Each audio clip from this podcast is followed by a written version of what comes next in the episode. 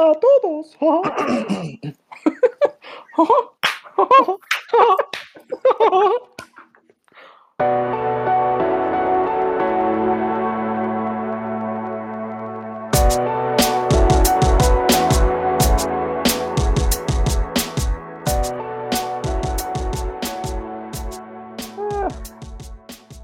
Hola a todos, bienvenidos a Glitchbait, el podcast donde hablamos sobre las noticias de videojuegos de la semana y damos nuestros puntos de vista de ellas. Somos Imanol y... Alex. ¿Puedes repetir eso, por favor? Alex. Ok, gracias. Es que nada más escucho el Alex. Lex. Ah, ok. Y estamos grabando 26 de junio de 2021. Y hoy veremos... Hoy veremos la- el top de preventas de después de E3. O sea, incluyendo posiblemente algunos juegos que ya hayan salido, etcétera. Y pues ya veremos qué tan distribuida está esta lista de la guerra de las consolas. Luego, Metroid, con noticias de Metroid. Yay. Etiquetado mexicano, al fin vamos a hablar de este tema controversial. Oh, Y en nuestras noticias pequeñas vamos a hablar del crossplay de Overwatch. Así es, ya existe. El juego que todo el mundo creyó que era de Kojima. Y un juego que se anunció llamado Aliens Fire Elite Team. Interesante, interesante, ya hablaremos de él. Y además vamos a hacer una pequeña discusión post E3 y Summer Games Fest de quién ganó E3 y nuestro top 5 juegos anunciados o mostrados en E3. Yay. ujú. Pero antes de empezar, Alex, ¿qué? Y ahora sí puedo decirlo, hemos jugado esta semana. Hemos jugado Yakuza, digo, Scarlet Nexus. pues sí, los dos acabamos de empezar Scarlet Nexus. Salió el día de ayer para nosotros. Eh, pues sí, creo que me esperaré a que tú hables de él, porque lo que más ha consumido mi tiempo de- eh, hablando de videojuegos es Yakuza. Y ese sí quiero echarme mi platiquita de ese. Lo merece. Go ahead. Yo también tengo mi platiquita de otras cosas. Yeah. E3 anunció que Yakuza Like a Dragon iba a salir en Game Pass. Y ya salió en Game Pass. Yeah. Y es una... Yo siempre había escuchado hablar de Yakuza y de lo buenos que son, pero como que no quería saltar a mitad de la historia o jugar los juegos viejos y eso. Como que no me gusta empezar con los juegos que no están tan, tan mejorados, ¿no? Remasterizados, etc. Y Yakuza Like a Dragon yo sabía que es una historia un poco diferente o sea, ya separada de la historia principal del juego. Y además, en lugar del combate beat them up, tiene un combate por turnos. Espera, Entonces- ¿tú tienes los dos al mismo tiempo? No, tiene el combate por turnos, nada más. Ah, ok. Que, aparte, hubo controversia porque anunció Square Enix. ¿O ¿Es de Square Enix? Sí, ¿no? Sí. Anunciaron que el combate Yakuza a partir de ahora siempre va a ser por turnos. Y la verdad es de que lo sí amo. lo recuerdo. Ujú. Y pues sí, es la historia de un yakuza en su juventud que por razones de la vida se separa de su clan por un rato, de su grupo de yakuzas. No es una mafia como tal, pero es como una mafia. Y pues años después regresa y es su vida a partir de eso. Tiene muchos minijuegos de deportes, de hacer exámenes. Eh, Pero el minijuego que más me atrapó es un juego de, de empresa, en donde empiezas como la empresa número 150 de todo el mercado en, en tu lugar. Ajá, Stonks, baby. Y de hecho, tienes que subir a ser la empresa número uno. Y, hoy- y hoy, hoy llegué a ser la empresa número uno. Y ahora puedo seguir con la historia. Pero sí, un juego muy divertido, con referencias a cosas como Pokémon y a Dragon Quest. Eh, hay ataques muy graciosos como Ah, Hay, hay un homeless que lanza comida de palomas como si fuera un hechizo y las palomas llegan y atacan a- al enemigo. Si vas bien con lo de la empresa, puedes agarrar un, un stack de billetes y le das una bofetada al enemigo como ataque. Y sí, es un juego muy divertido. Es un JRPG, o sea, sí es como un RPG japonés tradicional, pero en un mundo de Yakuza, entonces es, es lo que le sigue divertido, de verdad. Está, está subiendo en mi ranking de mejores juegos que he jugado en mi vida. Y posiblemente ya que lo termine llegue muy arriba ahí. Tú, Manuel, ¿qué hemos estado jugando o qué has estado jugando tú? Bueno, pues como se han de imaginar todos, en anticipación de el anuncio de Metroid Dread, he estado jugando todos los juegos de Metroid y esta semana acabé Metroid Zero Mission. Fue, es el remake de Metroid 1 para el Game Boy Advance. Lo acabé en dos horas y media, lo cual es, es un bastante buen tiempo. No de speedrunner, que lo hacen en. Creo que lo han hecho en 30 minutos. Pero bastante Sí. buen tiempo con 75% de items. Entonces voy mejorando mis marcas. Mm, mm, mm. Y empecé Metroid Samus Returns, que fue el último juego que salió, que es el remake de Metroid 2. Y digo, realmente no voy a explicar como mucho del juego, solo son muy buenos juegos. Metroid Samus Returns de verdad trajo la fórmula del Metroid, bueno, de los Metroids originales a la modernidad. Lástima que se quedó atorado en una consola que no vendió lo suficiente. Y es un juego que vale mucho la pena. Los gráficos son excelentes. Fácil es el juego que mejor explota la funcionalidad de 3D estereoscópico del 3DS después de Shovel Knight. Oh, damn. Y, y nada, es, es- es- no sé, es un gran juego. Lo estoy disfrutando mucho. Y, pero más importante que todo eso, ambos empezamos a jugar, a Alex y yo. Tú y yo, Alex. Empezamos a jugar Scarlet Nexus, pero porque somos muy cursis o algo así. Lo empezamos a jugar exactamente al mismo tiempo. Sí, pero- como que se alinearon los planetas y dijimos como, ah, estoy en el menú principal. Ah, yo también. Oh, yo también. ¿Quieres empezar? Pero tomamos do- las dos rutas diferentes. Tú tomaste a Yuito y yo tomé a Kazane. Kazane, no sé. Ajá. Y yo por ahora todo está bastante similar, ¿no? Sí, por lo menos la primera misión el- o el prólogo es creo que la misma para los dos, pero con ya sus cosas de la historia diferentes que no nos quisimos spoilear mutuamente. Pero pues sí, es el, desde los dos ángulos diferentes, pero en el mismo tiempo. Entonces está interesante. Sí. Y, y no sé, bueno, no sé tú, pero este, por mi parte, lo poco que hemos jugado, me encanta. La música es muy buena, repito lo que dije cuando jugamos el demo. Me encanta la música y todo lo que hemos visto ahora, como el estar el free roam y todo eso. Bueno, del poder explorar un poquito la ciudad, pero en secciones. El, el gameplay también me gusta. Todas las habilidades. Está muy, muy padre, la verdad. Sí me está gustando mucho el juego y quiero continuar jugándolo. Sí, y estoy muy de acuerdo con todo esto. O sea, de entrada, la música es creo que de las cosas que más me llaman la atención. Nada más aviso para la gente que quiera comprar la versión deluxe digital en Xbox y PlayStation. No, no les llegan el libro de arte ni la música para que los descarguen, sino que es una aplicación aparte. Lo cual descubrí en el momento. Eh, Pero, pero pues sí, la música es deliciosa. El gameplay es muy bueno. O sea, de verdad. Es, digo, hemos experimentado básicamente lo que jugamos en el demo y tantito más, pero va muy bien todo. La historia ha sido muy buena. Sí me ha intrigado para que sigamos Sí. adelante. Sí, creo que da un poquito más de la historia de lo que vimos en el demo, ¿no? Y es como lo que dices, mmm, mmm. Sí, y, y ya conocimos más a fondo a algunos de los personajes y ya estamos como que empezando nuestra relación con ellos. Entonces, te- tengo un compañero en mi equipo y yo digo como, tienes cara que te vas a morir y me va a doler. Sí, y, y lo mismo, va, va a ser, pero todo es para el desarrollo del, del personaje principal. Ajá. Todos son piezas del rompecabezas para completarte. Todo es para que el personaje principal sea más fuerte o malvado. Who knows? You know? Sí. Pero sí, review del juego so far. Lo estoy disfrutando mucho y estoy emocionado por seguir jugando. Sí, yo también. Y después de eso, algún día jugaremos el demo de Monster Hunter Stories. Y de New The World Ends With You. Sí, que ya salieron los demo. demos. Sí, y aparte fue- salió Mario Golf.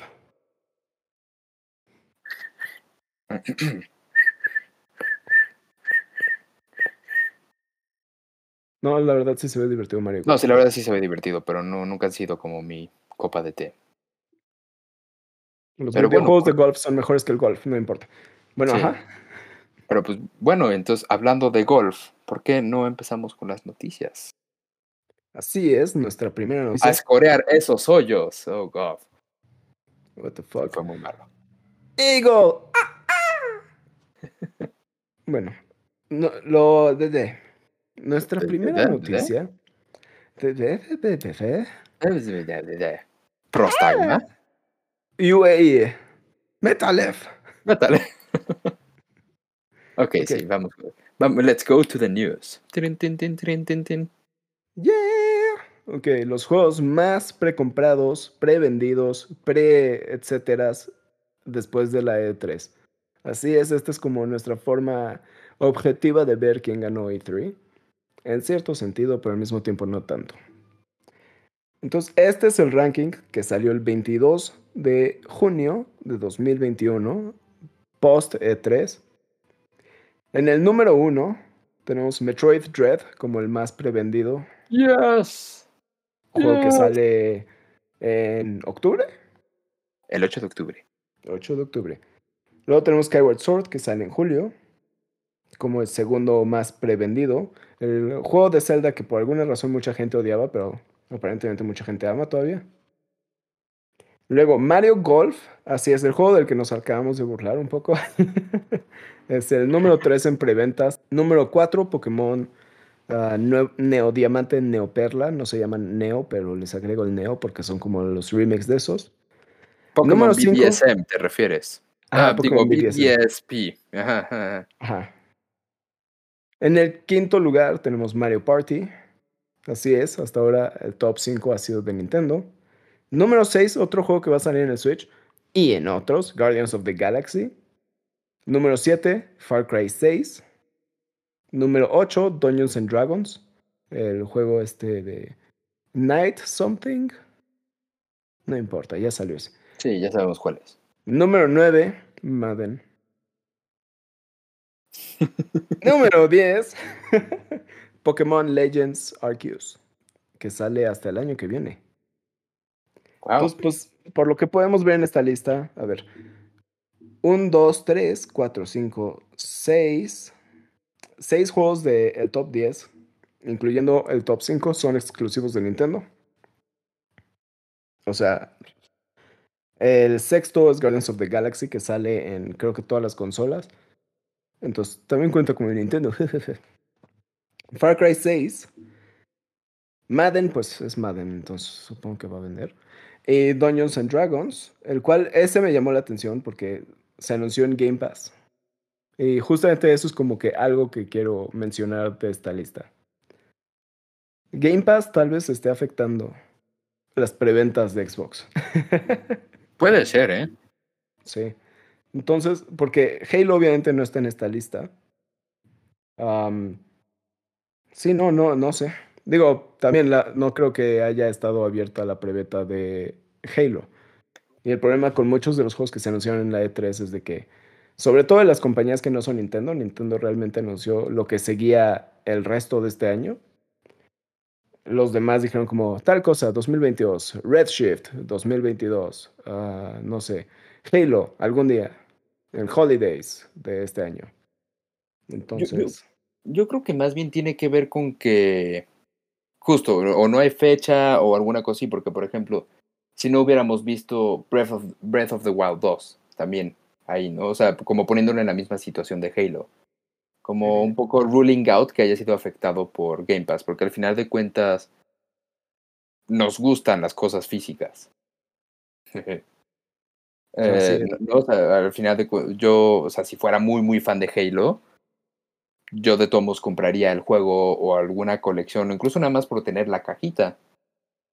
¿no? Entonces, no, no. O sea, entiendo tu punto y seguramente sí ha afectado las ventas de algunos juegos, sobre todo de Xbox, pero sí creo que también no están registradas las preventas, ¿no? no Sí, sé. pero- Pero... no estamos pensando en GameStop, estamos hablando de GameStop, no de Amazon. Sí. Ahora que me acuerdo. Eso, eso es cierto. Pero, pues, pensando un poco en este juego específico, el de Dungeons and Dragons, fue anunciado para Game Pass y eso. Por alguna razón está en el top 10 de preventas, incluso estando en Game Pass. Entonces, o hay mucha gente muy emocionada por este en PC o en. No sé, ¿se- ¿todavía se venden juegos físicos en PC? ¿Maybe? No sé, ya no, No sé. sé. Yo me acuerdo de mis cajas gigantes de Age of De, de, Mythology. de Age of Mythology. y, y justo es como el único ejemplo que tenemos, creo. Bueno, no, también de The Sims o Sim City y de eh, Roller Coaster Tycoon. Sí, Sí, sí. Y Spore. ¿Se acuerdan de Spore? Spore. sí. Bueno, lo, lo que me llamó la atención es de que, pues, Guardians of the Galaxy y Far Cry 6 y Madden 22, los tres son juegos que no van a salir en Game Pass. Bueno, tal vez con lo de EA sí salga. No, es. ¿Qué? Sí, tal vez sí salga Madden en. Sí, Madden sí, yo creo. Pero Far Cry y Guardians of the Galaxy tiene sentido de que tengan preventas porque son juegos que vienen próximamente y no tienen. eh, no van a salir en Game Pass y eso. Nintendo simplemente destruyó. Sí, Creo que esto es un hecho hasta ahora. Ya veremos nueva información ya que salga Halo y que ya hayan salido estos juegos de Nintendo. Y, y ya, pero este de Dungeons and Dragons me llamó mucho la atención porque se ve bueno. Ya salió, salió en Game Pass y es el único juego aquí con presencia en Game Pass. Pero yo viéndolo nunca dije como, wow, me muero por ese juego o algo así. O sea, como que se ve como otro dungeon crawler que repites el mismo dungeon para conseguir loot 20 veces. No sé si tiene sentido para ti. Sí, sí entiendo. Pero sí, a mí también me llamó la atención. En especial ese juego y sobre todo cuando salió en Game Pass. O sea, justo regresando y un poco tantito eh, haciéndome montón a mí mismo, en mi opinión, de hace unos minutos. O sea, ¿por qué la gente lo compraría de todos modos si ya está, si salió en Game Pass? ¿No? Exacto, e- es... Por eso, nada, es- es llamar la atención a este juego que, pues aparentemente mucha gente está emocion- más emocionada de lo que esperábamos por él. Sí, y, y particularmente este juego, ¿no? Que parece algo como muy niche, ¿no? Bueno, muy nichoso, no sé cómo se dice. Se, se ve muy como un juego de PC. Y aunque suene a insulto, porque lo es, pues bueno, pues eh, sí me recuerda mucho a, Diablo. al 2. estilo de, o sea, Diablo de Minecraft, ah, Dungeons, etcétera, etcétera. Que es como un juego en el que pasas un dungeon, vas consiguiendo loot, bla, bla, bla, peleas contra enemigos, tal vez peleas contra un jefe al final y regresas a- al mapa con a hacer tus upgrades y lo que sea, ¿no? Sí, sí, sí. Yo, yo, la verdad, lo que me llamó la atención de esto, bueno, así como en general, opiniones, es Nintendo está dominando. Eh, eh, ¿Sabes? Incluso con juegos que ni siquiera fueron mencionados en el E3, como Pokémon y Pokémon. O sea, tanto en el lugar 4 como en el lugar 10.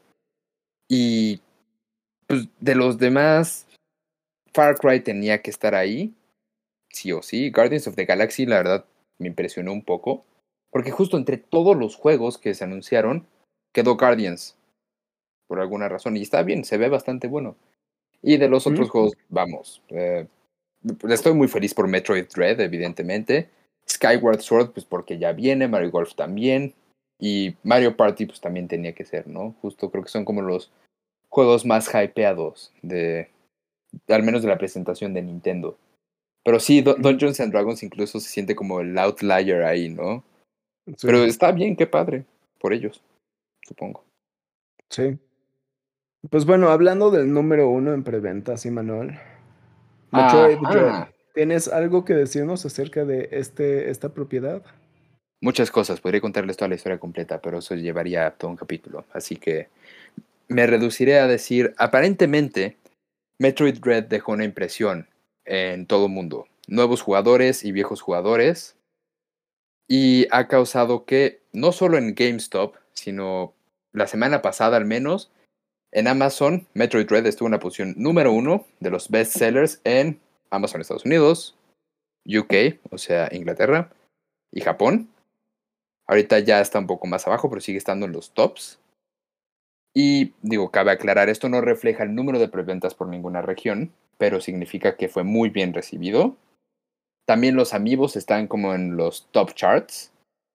Y encima de todo esto, al parecer el hype está llegando a tal nivel que Metroid Zero Mission y Metroid Fusion, que fueron originalmente del Game Boy Advance, están en el top 1 y top 2 de ventas del eShop del Wii U. Así es, la gente sigue jugando con su Wii U. Y Metroid Prime Trilogy está en el quinto lugar. Además, Metroid Samus Returns está en el segundo lugar del eShop del 3DS. De nuevo, así es, la gente todavía juega con su 3DS. Y nada, son buenas noticias por todos lados. Realmente, como fan de Metroid y como persona que ve esas cosas de Nintendo, nunca hubiera esperado que uno, un juego, un anuncio de Metroid tuviera tanto impacto para llegar a ser el número uno en las diferentes listas. Y dos, ver tanto impacto de los juegos de Metroid otra vez. O sea, creo que ni siquiera cuando salió Metroid Samus Returns estuvo tan arriba en, lo, en, en las listas que ahorita. Ya no se diga de los otros juegos de Game Boy, ¿no? Entonces, está cool. Sí, sí. sí. Y, ahí no podemos juzgar, digo, no podemos culpar a Metroid Samus Returns porque salió después de Federation Force. Oh, el único Metroid que he jugado y nunca terminé. bueno, sí medio jugué otros, pero sí. Pero sí, como un fan del exterior, simplemente me hace ver realmente lo apasionados que son los fans de Metroid. Digo, te conozco a ti, entonces yo sé lo apasionado que puede ser alguien por él. por esta imitación de Halo, digo, ¿qué? Ya, todo es lo que diría Joltik. Halo 2D. Mm Joltik 117. No, ¿quién es ese? No, no nos deja comentarios en YouTube. Pero se los agradecemos siempre. Gracias, Joltik. Y también a Gabo que te dejo un comentario en YouTube. Siempre estamos al pendiente de sus comentarios, personas. Así es. Aunque no, aunque tal vez solo les pongamos like a sus comentarios por el momento. si comentan más. Pero sigan comentándolos. tal vez hagamos una sección de comentarios, eventualmente. Sí, o, tal vez si comentan algo relevante también, podemos traerlo a la discusión, ¿no? Que obviamente no es lo que ha hecho Joltik 117. Bueno, no importa. no, pero creo, creo que más que fans, este, porque vamos, los fans no comprarían Metroid, no sé, todos los Metroids de Game Boy Advance otra vez, ya los tienen. Yo creo que más bien realmente tuvo un impacto como en jugadores casuales, por así decirlo. No me gusta esa palabra, suena muy uh, PC Master Race. Pero como no, jugadores. No porque, no porque no hayan jugado Metroid, son casuales. no, justo jugadores que a lo mejor no conocían de la franquicia, alguna cosa así. O sea, creo que justo les llamó la atención y dijeron como, ah, estos juegos están en Wii U, quiero jugarlo, se ve interesante. O, oh, yo recuerdo que jugué este juego cuando era chiquito en mi Game Boy Advance SP, no sé. Pero creo que justo Metroid está llegando al fin a manos de muchos más jugadores y va a haber un gran flujo de, de nuevos jugadores. Yo, yo, o sea, por ejemplo, lo he visto en ciertos grupos de Facebook o de Reddit que así de, ah, de a partir del anuncio de Red quise jugar Metroid. ¿Con cuál empiezo? Bla, bla, bla. Y ya hay como listas y todo el mundo está ayudando, está todo el fandom como, no podemos perder esta oportunidad, no podemos convertirnos en Star Fox. Entonces... Shots fired. Perdón, no nos podemos convertir en Mother. oh, man. Sí. Rest in peace, los dos juegos. No nos podemos convertir en F-Zero. Damn. Que F-Zero se supone que está en un caso tipo Dread, en donde los developers dijeron como, no podemos crear algo súper innovatorio. Innovador. Innovador. Esa es la palabra. Innovativo. No, podemos innovatear este juego lo suficiente y por eso no ha salido un nuevo F-Zero. Entonces. Puede ser. Yo, yo, creo, la verdad, después de ver este E3, em, digo, no, esto no, no va relacionado con nuestra discusión después, pero después de ver este E3, y ver varios anuncios como el de WarioWare, el de Metroid, el de Advance Wars, todo eso, creo que da esperanza a que Nintendo empiece a revivir un poco ciertas franquicias que a lo mejor habían sido olvidadas. Como parece que ¿no?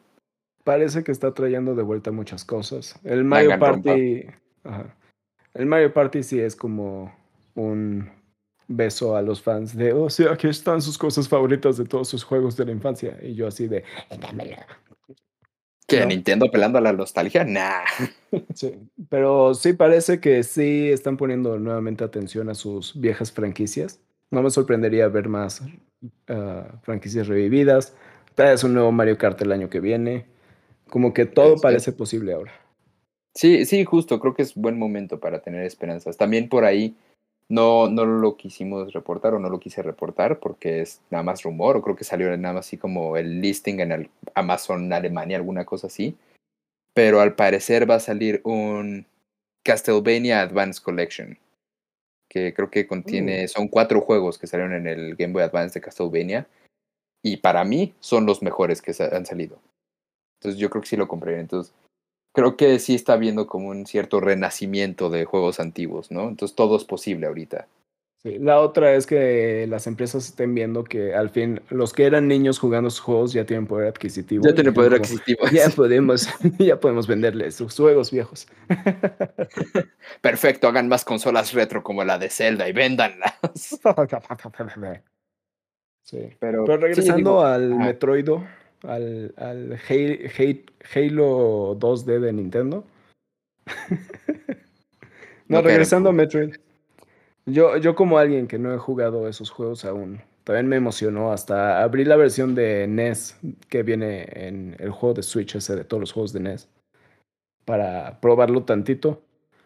Por lo que entiendo no es el más amigable para nuevos jugadores, entonces voy a ir a otro, pero sí, estoy emocionado por ese juego. Qué bueno, me alegro. La verdad, como mejores amigos es lo más que desearía de ti. Y como mm, fan de Metroid también. Eh, sí, coworkers, yeah, totally. Co-host, sí. Co-host, sí. Pero, digo, aprovechando, voy a hacer un PSA de eso. Si les gustó Metroid Dread, quieren jugar los nuevos juegos, si tienen un Switch y tienen Switch Online, pueden aprovechar para jugar Super Metroid, que es un must. Y si van a jugar el Metroid original de NES, busquen la versión SP, que ya tiene como... Te pone en un mejor lugar y todo eso y te explica mejor varias cosas. Si tienen Wii U y tienen poder adquisitivo, compren los juegos de Game Boy Advance. Metroid Zero Mission es donde empezar definitivamente. Y Metroid Fusion es uno muy bueno también. O compren la trilogía.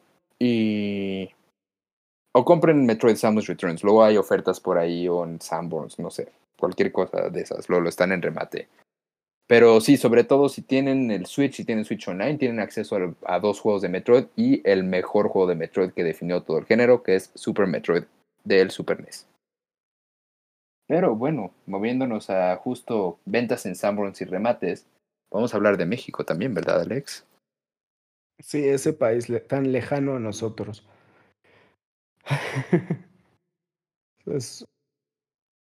Sí. bueno, pues hace poco salió algo a la luz, algo de lo que habían habido amenazas desde el año 2017, uh, algo que hace que parezca que el gobierno está trabajando. Uh. Wow, wow, vas a acabar con nuestros financiamientos. What? Nuestros financiamientos del gobierno, tienes razón. Me disculpo, Lord Líder. ¿Alguien de gobierno? Pues el gobierno, nuestro aliado, chiste, eh, acaba de crear un sistema mexicano de equivalencias de clasificación para los juegos. Sobre, o sea, para los videojuegos, que prácticamente hace copy-paste a lo que hace la ESRB, que es los que siempre han puesto como clasificación M de mature, clasificación E for everyone y todo eso, ¿no? Creo que todos hemos visto paquetes de videojuegos. Pero sí, dijeron, podemos hacer lo mismo y hicieron algo de lo que estoy hablando ahorita. Esto inició a finales del 2017 y a finales del año pasado se publicó a través del diario oficial de la federación la Secretaría de Gobernación compartió este documento con los lineamientos generales del Sistema Mexicano de Equivalencias de Clasificación de Contenido de Videojuegos. Se trata de un sistema que, entrará, que entró en vigor perdón, ya el 27 de mayo de 2021. Así es, esto es reciente. Es de hace un mes, casi exactamente. Para cuando estén escuchando esto, exactamente. Y oh. pues sí, el abril pasado vimos por primera vez estas cosas en la preventa de Pokémon Snap, en imágenes de los juegos dentro de Amazon México. Y se mostró pues el etiquetado de una calcomanía con colores. Y ahorita hablaré un poco más de ellas. La mala noticia es que parece que cada copia fue abierta, se le pegó una etiqueta de plástico a la caja y luego se volvió a sellar oh, para venderse. Oh, o sea que están oh. pegando como un sticker muy grande. O sea, de verdad, vi las dimensiones y mide como uno por dos centímetros, algo así. Sí, no, está horrible. Y se ven, en, si lo buscan en Twitter, se ve horrible. Sí, ya hay gente que subió screenshots. Justamente hoy, hoy recibí un mensaje con una imagen de la caja de Halo con esa calcomanía. Ah, man. Sí. Porque además eh, pueden venir impresas, ¿no? También. Sí, ese es uno de los temores que, tiene, que tenía la gente, de que podría ser impresa o algo, pero aparentemente solamente es que pegan una calcomanía. Y si alguien que está escuchando esto alguna vez compró un juego de Blockbuster, sabe que no, siempre se despegan tan fácil y a veces queda pegajosa la caja. No, es mejor dejar la etiqueta en paz.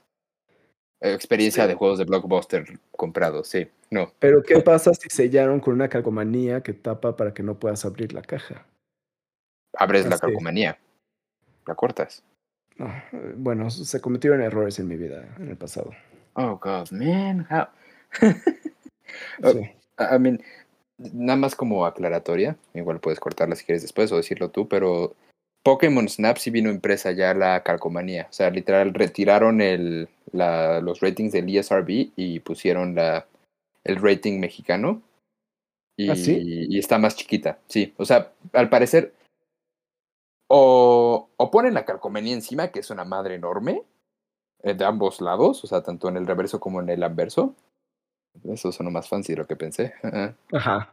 este, o ya, este, supongo que reimprimen las portadas aquí y viene con una calcomanía más pequeña, pero pues ya está impresa. Sí. Como el de, verdad, No sé si es porque soy viejo y no me gusta el cambio o simplemente porque en México no hay cultura para pagarle a diseñadores, pero son horribles. o sea, tienen como una de color azul, una de color rojo y así. Y pues la clasificación es como sigue, y voy a decir la equivalencia del ESRB. Clasificación A es contenido para público de todas las edades, es el equivalente a la E del ESRB.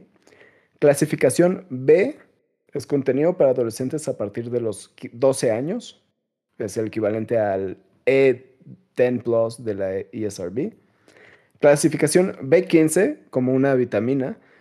Uh, contenido para mayores de 15 años. es, es, el equivalente a la T de Teen de ESRB. La clasificación C, contenido para personas mayores de 18 años, que es el equivalente a la M de Mature de la ESRB. Y clasificación D, de contenido extremo y adulto, que es el equivalente a la AO de la ESRB. O sea que en lugar de poner como letras que sí significan algo, como E everyone, M mature, bla, bla, bla, ellos dijeron como A, B, C, D y B15 para los de 15.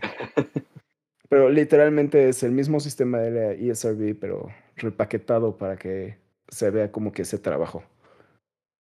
Y pues sí, hemos visto screenshots. hemos visto screenshots. Están horribles esas calcomanías. De verdad, sí afecta al producto. Y en la parte de atrás, a veces te ponen como tantito la descripción.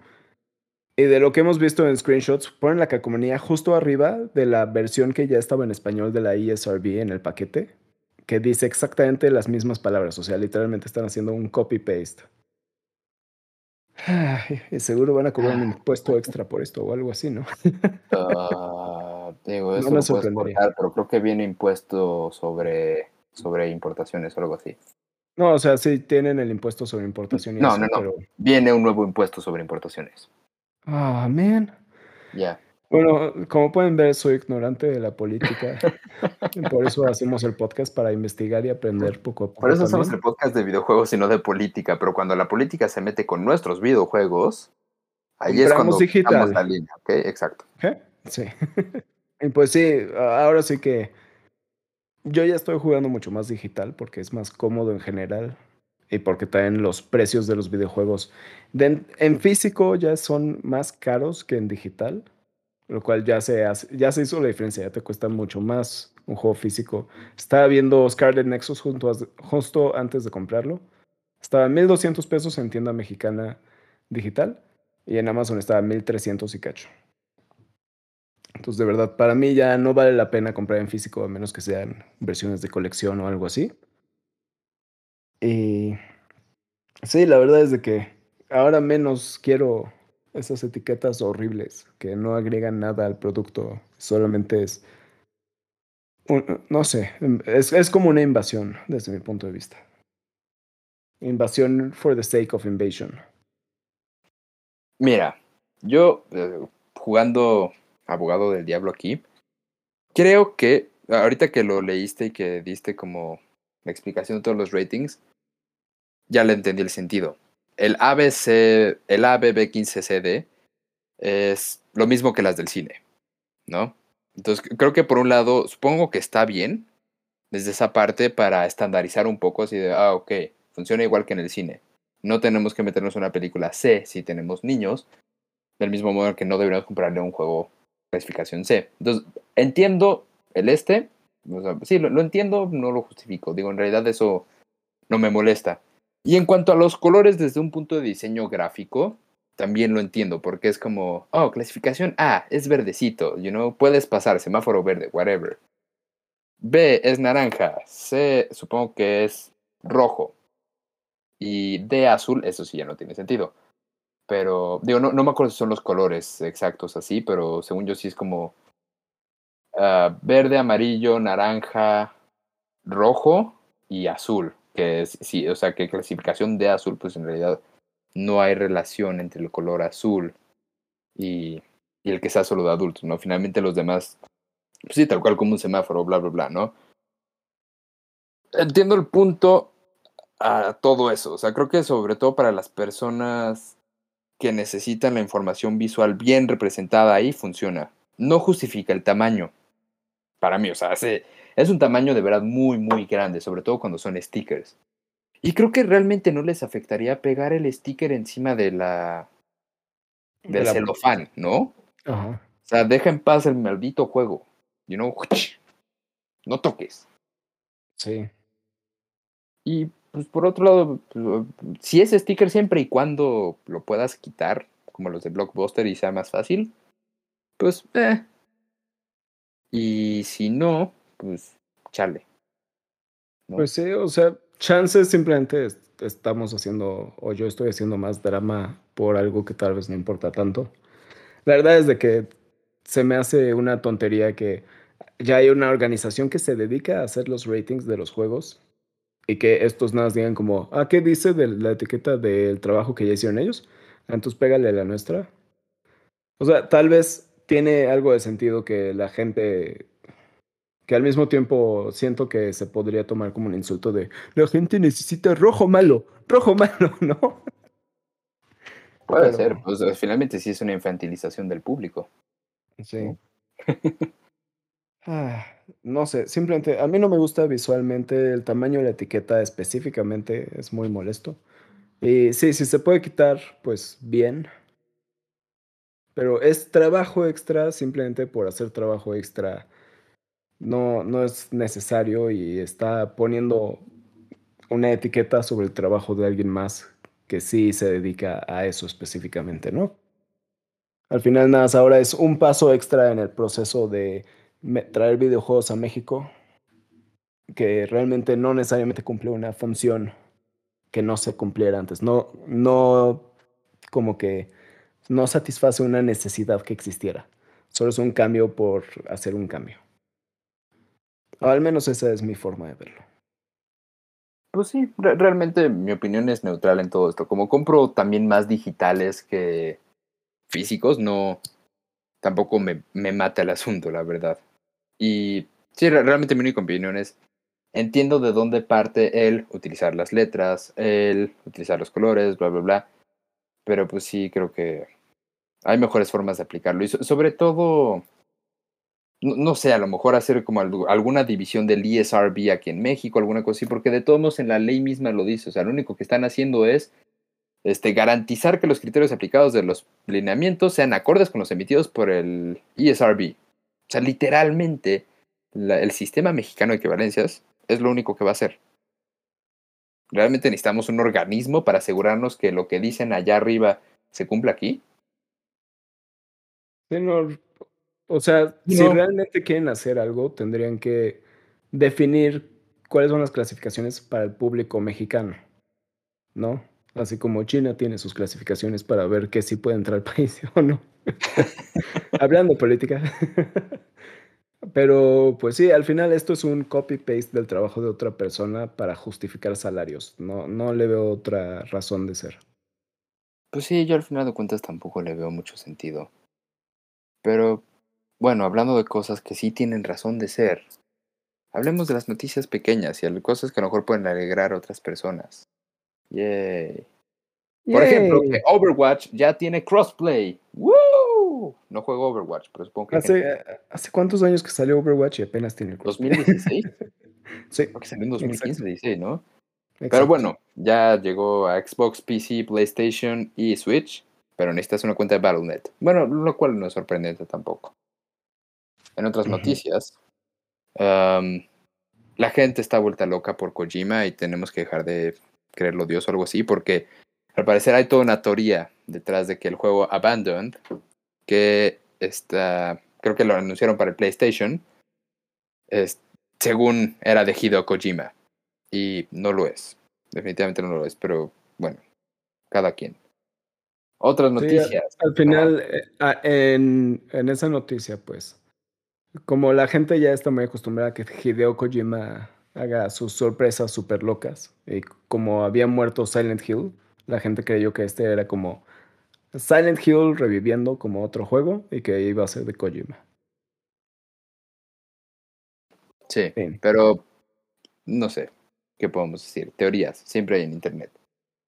Ah, cambiando de tema, va, ya anunciaron, bueno, sí, anunciaron Aliens Fire Elite, que es básicamente otro Left 4 Dead, pero ahora con Aliens de la saga Alien.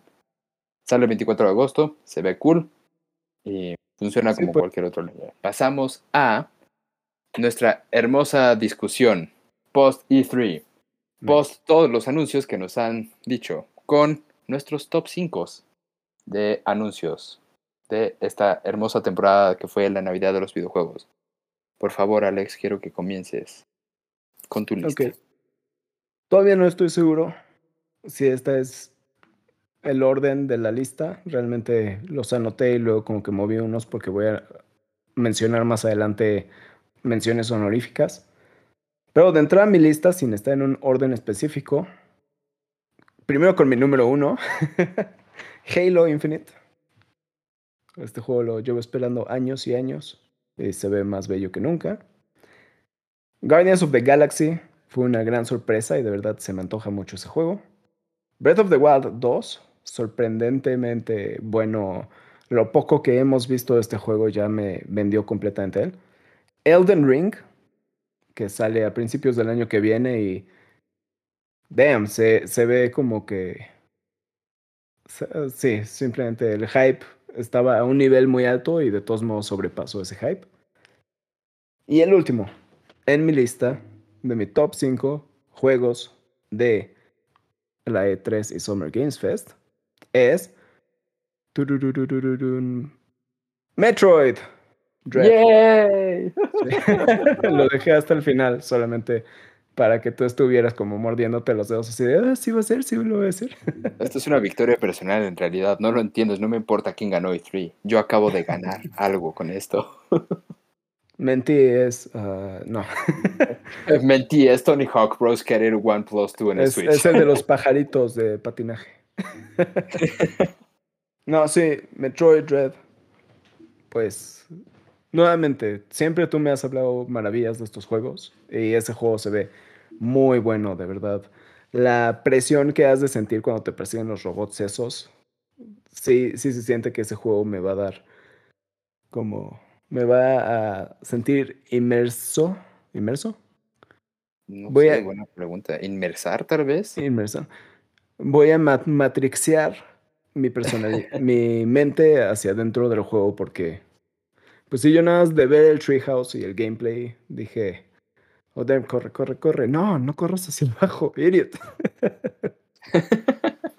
sí, sí. Sí. Entonces ya viste el treehouse. Solamente vi el primero, el segundo todavía no lo he visto. Damn it. Pero okay. Porque hicieron dos treehouse de este juego. Y Manuel, ¿cuál es tu top 5? Ok, pues originalmente iba a poner, decir Metroid al final, pero una sorpresa, entonces ya de una vez. Metroid es mi número uno, evidentemente. WarioWare, uh, whatever it's called, el resto. Top Notch, no me acuerdo. WarioWare me gustó mucho, se ve muy divertido para mí. Rainbow Six Extraction. Um, Halo, también. Creo que lo hemos estado esperando bastante tiempo. Y eh, igual no tienen orden más que Metroid, por cierto. Y Mario Party, yo creo. Es mi último lugar. Eh, como mi primer mención honorífica, diré justamente Mario Party.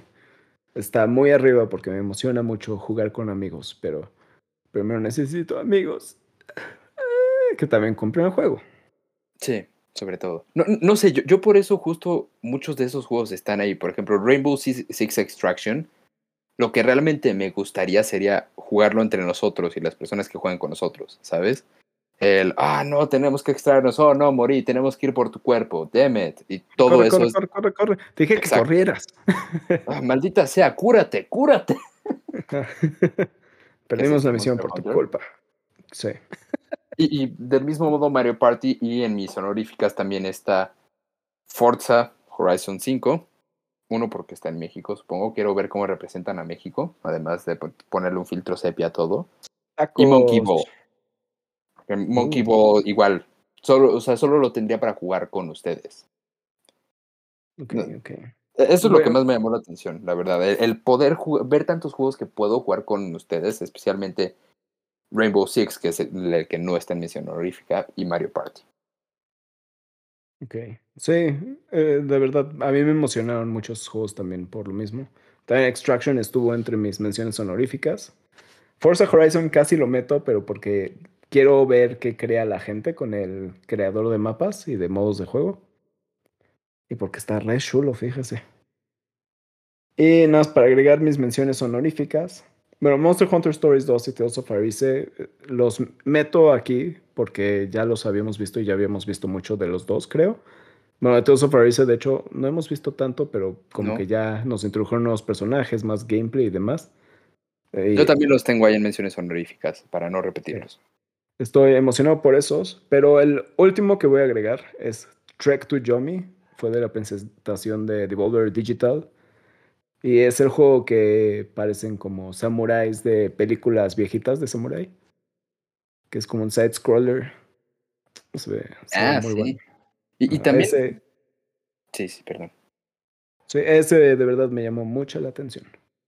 Que también, ahorita que dijiste Track to Yomi, me acabo de acordar que viene un juego en 2022 de Konami, un side-scroller como de ninjas o de samuráis, ¿no? que Ah, lo sí, metieron eh, en un Nindies y fue como, eso no es un Nindy, es de Konami. Se llamaba, se llamaba. ah, no, Getsu no me acuerdo. Ah, Getsu Fumaden. Getsu Fumaden y también por alguna razón me acordé de Aztech, lo, los Ah. something, de los mismos que hicieron Mulaka. Sí, de estudio. Algo de pintura. Ah, lienzo, lienzo. Lienzo, lienzo, estudio lienzo. Lo siento si alguien de lienzo está escuchando esto. Disculpe. Me disculpo como mexicano de no acordarme del nombre del estudio mexicano. Pero sí, yo, yo igual, o sea, bueno, yo puse en mi, en mi lista honorable, mención honorífica, Breath of the Wild 2, pi- porque pues, todavía le falta. Puse Elder, Elden Ring también, Monster Hunter Stories, ah, dije que no los iba a repetir. Slime Rancher me gustó mucho. Y puse uno aquí que ya no me acuerdo cuál es, que pues, el acrónimo es GOTG. GOTG. ¿Tienes idea? Game of Thrones Game. No, no sé. Damn it. ¿Cómo se me pudo GOTG. olvidado? GOTG. G-O-T-G. G-O-T-G. Hmm. Eh, sí, que probablemente si lo buscamos en Google aparezca así como GOTG. ¿eh? Guardians of the Galaxy. Eso, gracias. Sí, Guardians of the Galaxy. Ah. Se- se ya ve está, muy yo ya lo dije en mi lista. Sí, no, soy, soy tonto, ¿ok? No, eh, yo también, si te sirve. Pero sí, no, insisto, lo- los juegos que sacó Nintendo, y bueno, creo que de aquí podemos partir también a la discusión de quién ganó, entre comillas, E3, ¿no? Los juegos que sacó Nintendo, creo que más allá de ser como un super treat a todos los nostálgicos del Game Boy Advance, en especial este año, con los que ya mencionamos anteriormente en lo de Metroid. Creo, que fue un año muy bueno para Nintendo en el sentido de que sacaron algo para todos y muchos de esos juegos tienen como este componente de solo diversión y de compartir la diversión. WarioWare, eh, Mario Party, Monkey Ball, todos esos son juegos que solo son para divertirte, no así como de, ah, sí, tienes que inmersarte en el juego, bla, bla, bla. Y son 18.000 horas de gameplay, ¿no? Sino solo es have fun, que creo que es el concepto original de todo Nintendo y del Switch en especial, ¿no? Compartir esa diversión. Pero, Sí, pero. Y pero- además. Ajá. ajá. No, no, sí, sí, además, además. Y además anunciaron juegos como Shin Megami Tensei teniendo una nueva secuela. Mostraron más gameplay de Travis Strikes Back o No More Heroes 3, pues. Solo se llama No More Heroes 3, ¿no? Sí. Eh, mostraron gameplay en el Treehouse DS que viene pronto. Pues ahora sí que son juegos grandes y juegos de fiesta al mismo tiempo. Como tú dices, fue para todos esa presentación. Sí. Y cerrando un poco el tema de esto, del top 5 antes de continuar con quién ganó. eh, justo todos estos juegos, y no sé, por ejemplo, Rainbow Six y Forza 5, Halo también, todos estos juegos son como muy fácilmente accesibles por todo el mundo y creo que algo, como que ha aumentado mucho toda esta necesidad o estas ganas de jugar juntos, ¿no? Contrario a aquel E3 en el que Bethesda sacó el den más juegos single player, ahora es un comparte la experiencia y ahora ya no solo es competitivo, sino es cooperativo. Vimos muchos juegos del tipo, ah, va- vamos, Left 4 Dead o su nuevo nombre, como se llame. Back for Blood. Back for Blood, ¿no? O justo Back for Blood, el de Alien ahora que acaban de anunciar. El otro Left 4 Dead de alienígenas. Ajá. Ah, sí, el que tiene gráficos de Fortnite, ¿no? Algo así. Sí. Este, Rainbow Six Extraction, que son alienígenas. O sea, como que ahora también está habiendo un shift a los juegos de cooperar. Y eso está el de muy, Dungeons and. Dragons también incluido. Sí, sí, sí. Entonces, no sé, creo que eh, eso es a mí lo que me llama más la atención de, de los juegos y creo que por eso muchos salieron en la lista de mi top 5. Sí, la verdad es de que sí hay mucho de qué emocionarse. Em, yo para concluir, pues estoy emocionado. En mi lista puse Breath of the Wild 2, que falta mucho. Elden Ring falta hasta enero. Y justamente quiero empezar nuestra conversación de quién ganó E3 con qué anunció. Nintendo y qué anunció y qué anunciaron todos los demás. Y creo que algo que hizo Nintendo que no hicieron muchos, como está en uno de nuestros comentarios, alguien dijo que cantidad sobre calidad de Nintendo. Y la verdad es de que creo que es lo contrario. Nintendo siempre saca calidad y lo que Nintendo hizo es sacar juegos este año. Eh, creo Sí. que la mayoría de las otras presentaciones anunciaron como uno o dos juegos para este año, tal vez tres, updates de otros juegos y el resto de los juegos como 2022. Y justamente como que Xbox lo grande de ellos fue que son algunos de este año, varios del año que viene o, y más a futuro. Y como que lo más grande desde mi punto de vista es que todo eso iba a estar en Game Pass o que la mayoría iba a estar en Game Pass. Entonces, Xbox, yo amé su presentación, creo que fue una de sus presentaciones más fuertes en los últimos años. Hasta posiblemente podría ser mi, mi conferencia de Xbox favorita. Wow, big words. Sí, le ganan a la de EA con Pele. Esa fue de mis favoritas. Le ganan a la de Shigeru Miyamoto con la espada y el escudo de Shield. ¿Ya? Link. De Link. Sí, se llama Link, no Shield. Pero sí, lo que Nintendo hizo, a diferencia de todos los demás, es que dijo, está este juego, octubre, este otro juego, octubre, este otro juego, octubre. Y todos se ven muy divertidos. O sea, como, como un fan de Nintendo que ha jugado varias de sus propiedades en el pasado, yo sí puedo decir con seguridad que todos esos juegos se ven con un polish muy grande, con mucha calidad, porque luego vemos a juegos que tienen mucha mercadotecnia y se ven como los juegos más avanzados con los, los mejores features, bla, bla, bla, y al final terminan Y siendo dirección de arte de Fortnite. Ajá, o terminan siendo nuevamente otro Cyberpunk. Sí, no, de- sí, sí, sí. Sí, Sí. Tenía que cumplir la cuota de mencionar a Cyberpunk como algo negativo. Sí, por supuesto. Ahora falta nada más la de PlayStation. Ah, no tuvieron presentación, ellos perdieron E3. Ok, moving on. Sí, no, hicieron su pre-E3 y enseñaron sus tres juegos. No, de hecho dicen que viene una presentación de ellos pronto, ¿eh? ¿Ah, sí? Ah, Sí. lo Digo, son rumores, en realidad no hay como confirmación. Es lo mismo dicen todos los, los fans de Nintendo, esperando un Nintendo Del Switch Direct. Pro. y esperando un Nintendo Direct, etc. Sí. Que, si quieres, habla tú y di tu parte de esto y veremos quién ganó E E3. ok. Pues yo, yo creo que al igual que tú, no había considerado lo que habías dicho de justo anunciaron para ahora Nintendo. Creo, creo que, por un lado, la- las... No, no, no voy a hablar de desventajas en realidad, más bien, lo, lo cool de Nintendo fue un sacaron algo para todos y además apelaron muy bien al sentido de nostalgia de muchos de nosotros, yo incluido, ¿no? Sacando juegos muy específicos, como ya mencioné, para los fans del Game Boy o para las cosas de los old school un poco, ¿no? Y pues sí, como dice, al final de cuentas, creo que así soltaron como la bomba de este año van a tener esto y, ahora es el calendario completamente lleno, ¿no? Que, que era justo lo que les faltaba. Y creo que también es parte de una muy buena estrategia de mercado de publicidad que hicieron.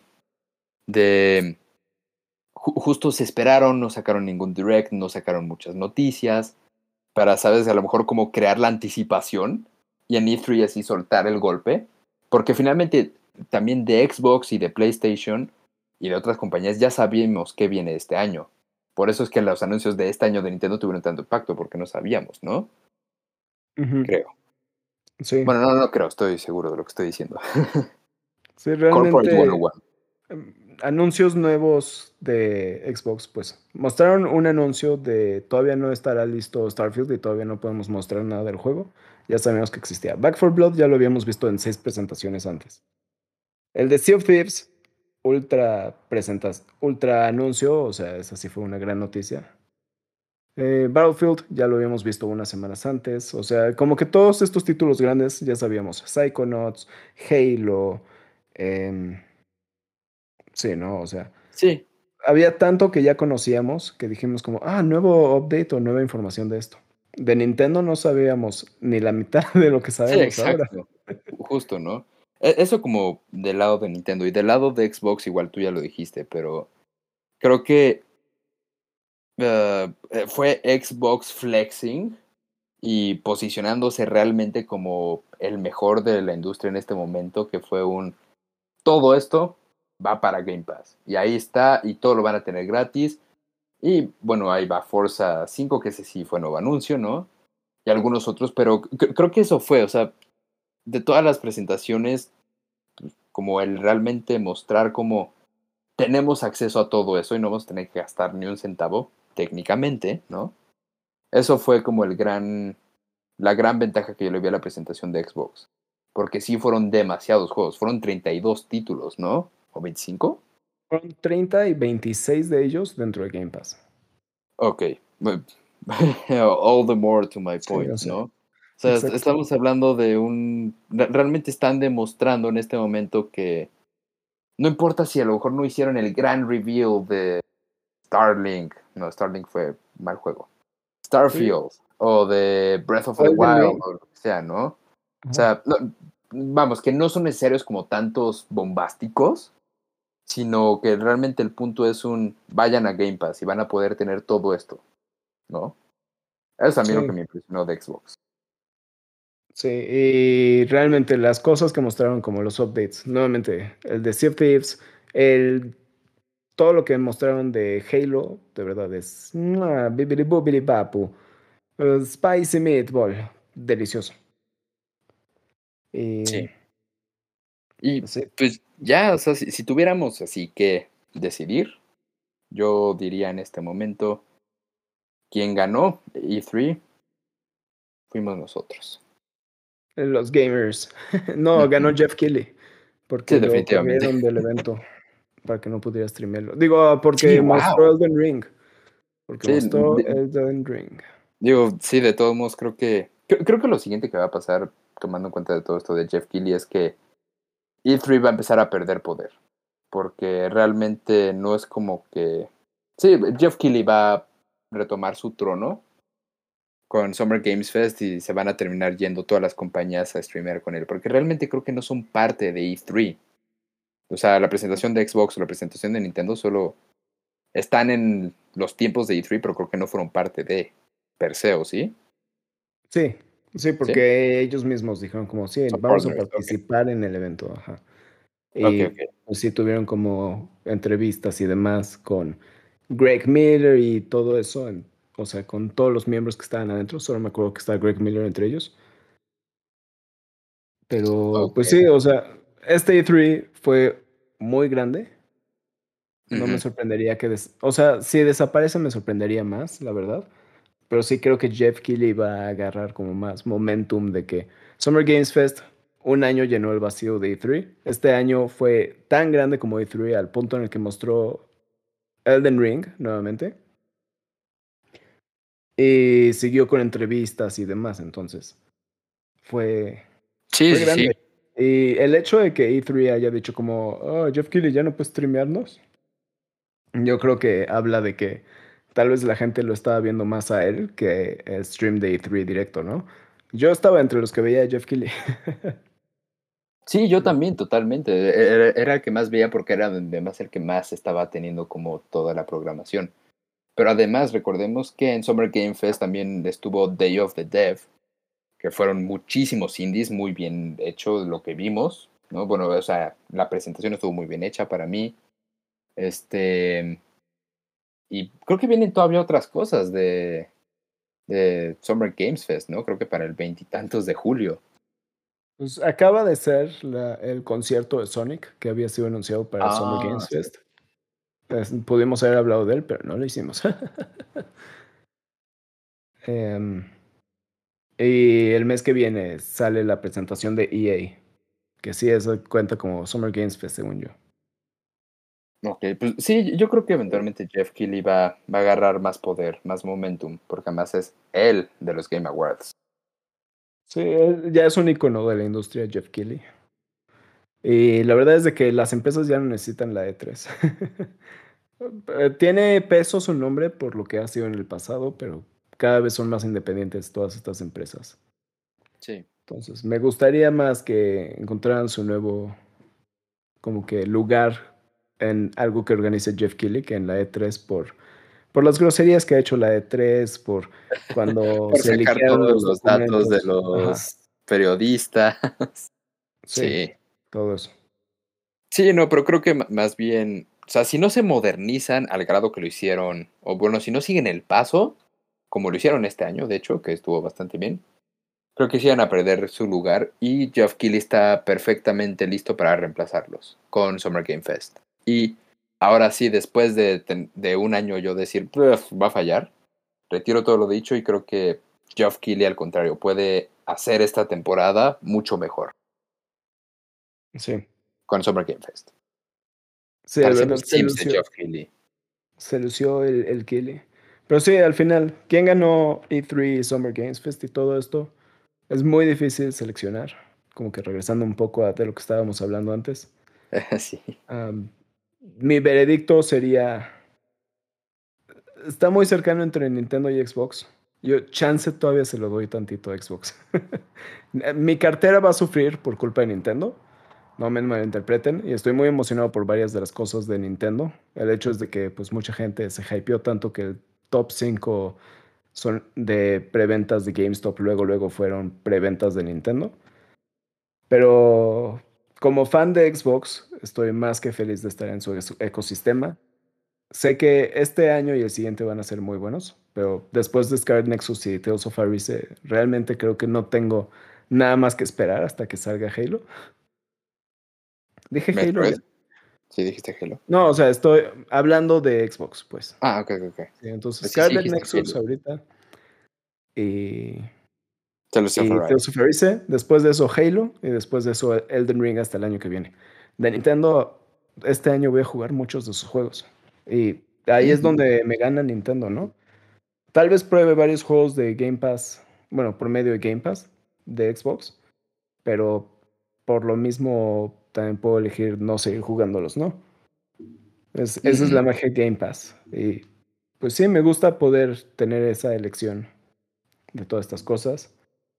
Va a ganar menos dinero mío Xbox por lo mismo, pero estoy muy feliz de ser un usuario de Xbox este año. Sí, sí, yo, creo que como mi veredicto, y básicamente va a ser parafrasear lo que dijiste, como, bueno, en, mi caso de anuncios, ganó Nintendo, por lo que ya dije, este, anunció algo para todos, muy divertido, bla, bla, bla. Pero creo que como compañía ganó Xbox, definitivamente. O sea, por lo mismo que ya mencioné, ¿no? al final de cuentas, el poder llegar como compañía es simplemente azotar un sobre lleno de juegos y decir, toma, puedes jugar todos estos. Es big, big, big thing. Pero los anuncios, o sea, creo que casi todos los anuncios de Nintendo me gustaron. Bueno, no, no es cierto, sí hubo varios que no me importaron, pero, pero justo hubo tantas cosas y para todos y sobre todo, evidentemente a mí me ganó el de Metroid. Y, sobre todo que le dieran su lugar y tanta importancia y un video con la entrevista del productor y la historia del juego y el Treehouse y todo eso, creo que lo hizo como mucho más completo de que a lo mejor fue algo que no hizo Xbox, que hablamos la semana pasada, ¿no? Que justo el Treehouse le da como una cierta profundidad también a las cosas y eso también para mí es un factor que ayuda al que para mí haya sido mejor Nintendo. Sí, Pero, justo, justo como decíamos la vez pasada, Nintendo muestra su gameplay porque sabe que puede mostrarlo, ¿no? La diferencia con muchas empresas de AAA, de PlayStation y de Xbox, Ubisoft y bla, bla, bla. No muestran mucho gameplay. CD Projekt Red, CD Projekt Red, CD Projekt Red. sí. No, no muestran gameplay porque no están listos los juegos para ser mostrados o, o hicieron un demo específicamente para, para las presentaciones, ¿no? Entonces, esa, esa es como la parte de Nintendo de la confianza de, estamos viendo el producto aquí, no está terminado, pero ya estamos viendo un juego que funciona. Y eso es, te da mucha confianza en Nintendo. Sí. Entonces, veredicto final de los dos, no hay. en realidad, yo ya dije Xbox. No, bueno, sí, pero no vamos a llegar a un consenso. O sea, no, yo dije Nintendo. Ah, bueno, Pero al final de cuentas creo que... Sí, exacto, empate. Bueno, ok. Y última pregunta antes de irnos. ¿Y el peor? Ah, el de Coach Media. Creo que esa fue la peor presentación. Pero también la de Future Games fue horrible. Ok, Future Games ni siquiera me quedé toda, pero era como un tipo entrevistando a otro tipo y era como, ah, sí, no, y entonces conocí a Drake y no sé qué. Y, o sea, de verdad parecía como una entrevista con un ex convicto drogadicto o algo así, no sé. Oh, Creo que luego mostraron un auto. Pero Coach Media, el problema que tuvo, bueno, de Coach Games, fue que mostraban un trailer que se veía muy bueno y luego eran como 20 a 30 minutos de una conversación con las mismas preguntas de ¿y qué se siente trabajar con Coach Media? No sé qué.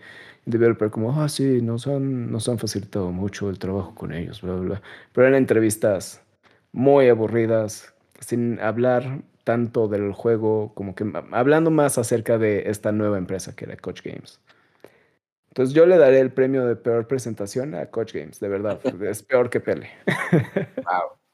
Yo la verdad creo que no tengo lugar para decirlo porque por suerte me salté todas esas presentaciones. Al parecer realmente no, no me perdí de nada, pero sí, creo que también hay que reconocer donde hay que reconocer lo malo. y, ok, yo, así como último comentario, si quieres tú también decir el tuyo. El Hidden Gem, o bueno, el que me sorprendió mucho, a mí, fue Ubisoft. Vi muchos juegos que me llamaron la atención de Ubisoft que no me hubiera esperado que me llamara tanto la atención. Sí.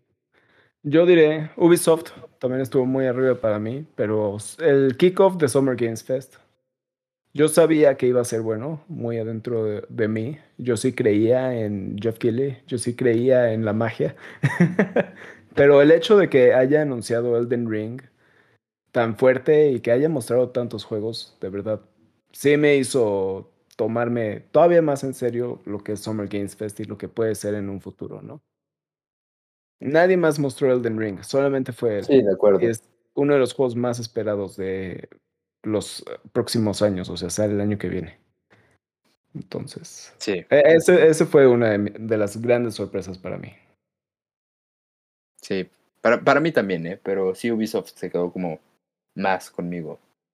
Pero sí, en resumen, fue una temporada fantástica. Estas últimas dos semanas llenas de anuncios y de cosas bonitas y de cosas donde gastar todo el dinero que obtenemos a través de sudor y lágrimas, creo que va a valer la pena.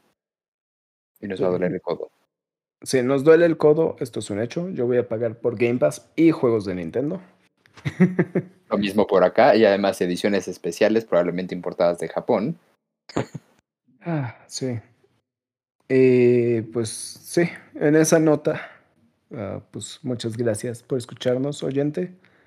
Am, síganos en Spotify, Google Podcast y Anchor y así, y compartan el podcast con sus amigos, con sus amigues, con sus amiguiquis, amigos, amigos, Sus papás, sus mamás, sus hermanas, Ajá. sus hermanos, el perro. enemigos, sobre todo enemigos, creo que ahí les puede ir muy bien. Sí. Y recuerden que también nos pueden encontrar en Twitter e Instagram como arroba glitchbaitp y en YouTube y Facebook como glitchbait espacio podcast. Si están en YouTube, recuerden like, comenten, suscríbanse, golpeen la campana, dejen un comentario de su top 5 juegos de E3, que, cuál fue su presentación favorita, cuál fue la peor, dejen 6 comentarios de cuál fue la peor, porque eso ayudará mucho con el algoritmo. Sí. Ah, Ha- Hagan controversia en los comentarios, por favor. Sí. Oféndanos, nosotros los ofendemos de vuelta. You know, Sí. lo, lo usual. Ha- Hablen de, si están comentando en Facebook, hablen de Trump, eso también nos ayudará con el algoritmo de Facebook. Mm, sí, sí, sí, Ah, totalmente. Y pues, nuevamente, yo soy Alex y este es. ¿Y Manuel? Y nos veremos en el próximo capítulo, la próxima semana. Ni que lo diga, digo, ah. De hecho, sí, siempre que